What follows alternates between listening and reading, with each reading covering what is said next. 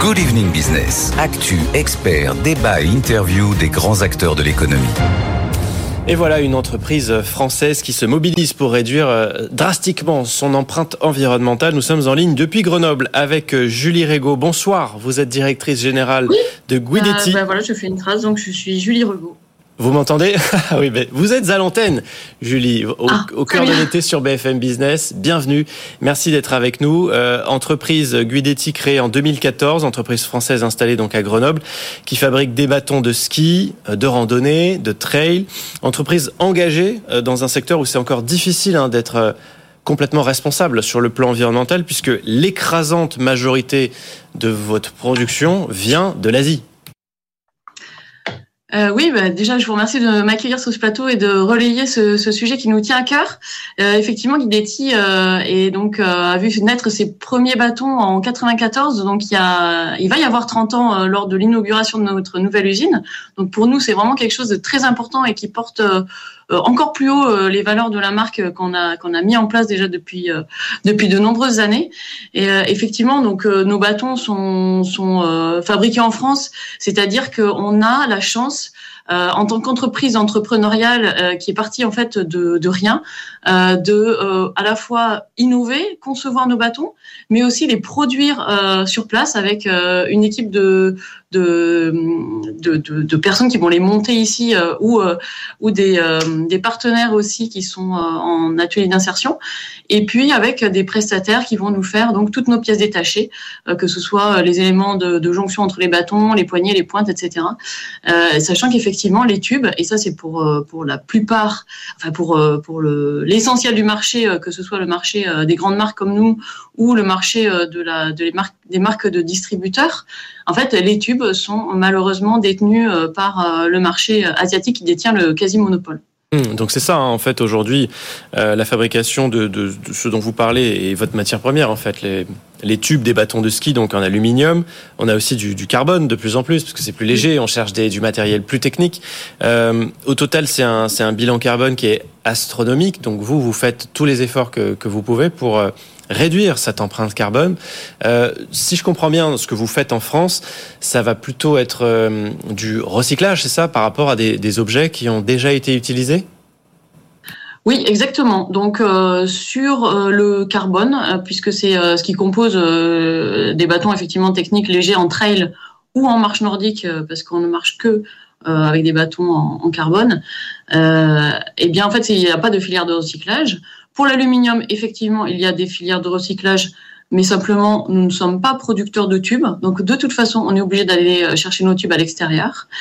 Et euh, effectivement, euh, aujourd'hui, on se rend compte, on, a du coup, on a eu, on utilise un petit peu cette chance qu'on a d'avoir un, monopole asiatique pour profiter en fait de, tubes en fait qui sont relativement bien calibrés pour pouvoir les réutiliser en matière première. Calibré, c'est-à-dire que euh, les, les, diamètres, les sections intérieures, extérieures, c'est des choses quand même qui sont relativement importantes quand on monte un bâton.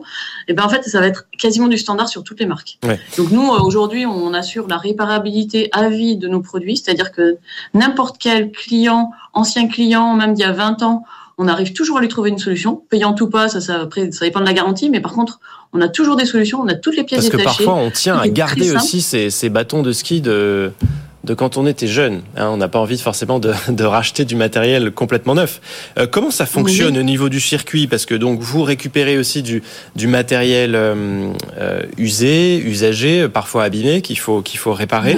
Ce sont euh, les particuliers qui vous les envoient? Vous passez par les boutiques euh, par, qui vendent votre matériel? Comment ça fonctionne au niveau de la logistique? Alors, on a euh, aujourd'hui, on assure la réparabilité du produit. Donc ça, c'est euh, première euh, première chose. Déjà, là, il n'y a pas besoin de refaire un neuf. Par contre, si on récupère un bâton, bon, la personne veut s'en séparer pour diverses raisons. Il y en a un cassé, par exemple, ou il est trop abîmé, etc. Il veut changer. On récupère les bâtons par différents biais. Nous, on est partenaire avec les, les plupart des, des, fédérations, grandes fédérations de marche Fédération française de randonnée pédestre par exemple ou la Fédédaté Santé. Et donc on va mettre en place des partenariats avec eux. Alors c'est en train là avec l'été c'est un peu ça a été un petit peu mis en stand-by mais en fait on est en train de construire des partenariats avec eux pour récupérer dans les clubs déjà des bâtons. On est aussi en discussion avec des grands magasins en fait pour récupérer les bâtons. Ensuite on a aussi des grandes marques de ski en fait qui veulent euh, nous fournir euh, des, des produits usagés de manière à ce qu'on puisse reproduire des bâtons euh, vertueux pour eux. Et puis nous avons également les recycleries, mmh. puisque on a on a donc écologique qui avec qui on, essaie de mettre en place également un partenariat, puisqu'ils ont le, la mission en fait de récupérer le matériel de sport euh, et de voilà d'essayer de, trouver euh, des moyens de recyclage. Donc toute une chaîne mise en place pour que ça fonctionne. Euh, vous avez investi 3 millions d'euros pour ouvrir un donc un site industriel dans l'Isère où sont transformés ces, ces, tubes usagés, un bâtiment qui est lui-même alimenté à 100% aujourd'hui en énergie verte grâce à des panneaux photovoltaïques. Tout ça, ça a un coût. Est-ce que ça veut dire que le produit final que vous allez remettre à, à niveau depuis vos usines en, France, ben, ça va être plus cher? Alors, euh, nous, le, le coût, euh, c'est vrai que pour un, fabricant, euh, les marges sont quand même assez faibles, notamment sur des fabricants français, etc. Donc, nous, notre objectif, c'est d'avoir un produit au même prix.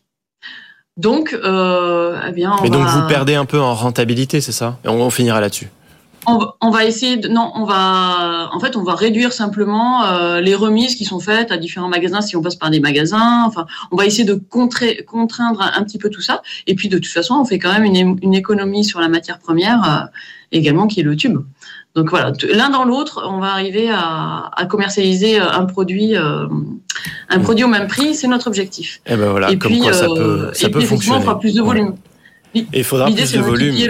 Mais ça va venir. Bon, là, c'est l'été. Peut-être euh, quand l'hiver va arriver et qu'on verra que les, les, bâtons de ski sont, sont plus très en forme, on, on vous les enverra. Merci beaucoup, Julie Régaud, euh, pour ce témoignage et, euh, et, aussi cet exemple qu'on on peut continuer d'entreprendre en France, d'innover, de créer de l'emploi. Hein, c'est 15 salariés en France, 2,8 millions d'euros de, de, chiffre d'affaires Guidetti. vous fabriquez 200 000 bâtons que vous commercialisez dans 1500 magasins. 2 millions de paires écoulées par an, donc c'est quand même des chiffres qui montrent qu'il y a quelque chose à faire aussi pour des jeunes marques comme vous, puisque c'est une marque que vous avez lancée en 2014. Merci beaucoup d'avoir été avec nous depuis Grenoble.